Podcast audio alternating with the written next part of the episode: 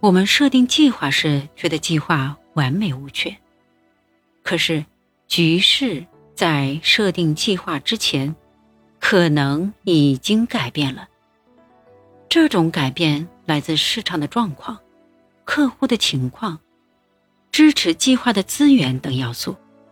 所以，虽然那些策略成本高昂，又费时耗力，但真正被执行的只有很少一部分。要怎样应对这种情况呢？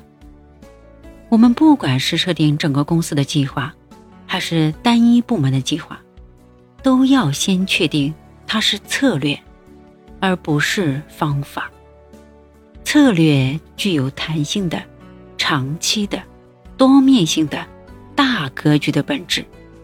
它强调的不是可以衡量的目标，而是结果，如何扩大利润这类的结果。同时，策略所提供的仅仅是实现目的的一个大方向，而不是实现目的的唯一途径。要成为出色的领导者，必须让自己成为一个富有策略性思考的谋略家，而不只是一个手段的设计者。同时，要避免将思路局限于既定的条条框框中。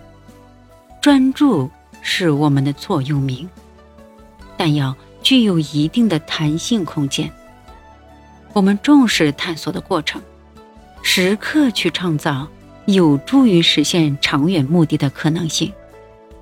无论是在跟对手交谈的过程中，还是在与部下进行头脑风暴的会议中，我们不会利用固定的三五种方式去实现远程目标，而是时时刻刻都在发掘获取利润的机会。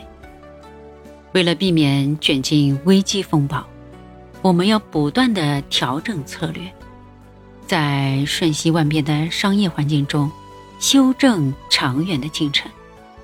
这样一来，我们不仅在短期内能保持弹性的策略空间，在长期内也能保有能适应最新经济环境的弹性理想目标。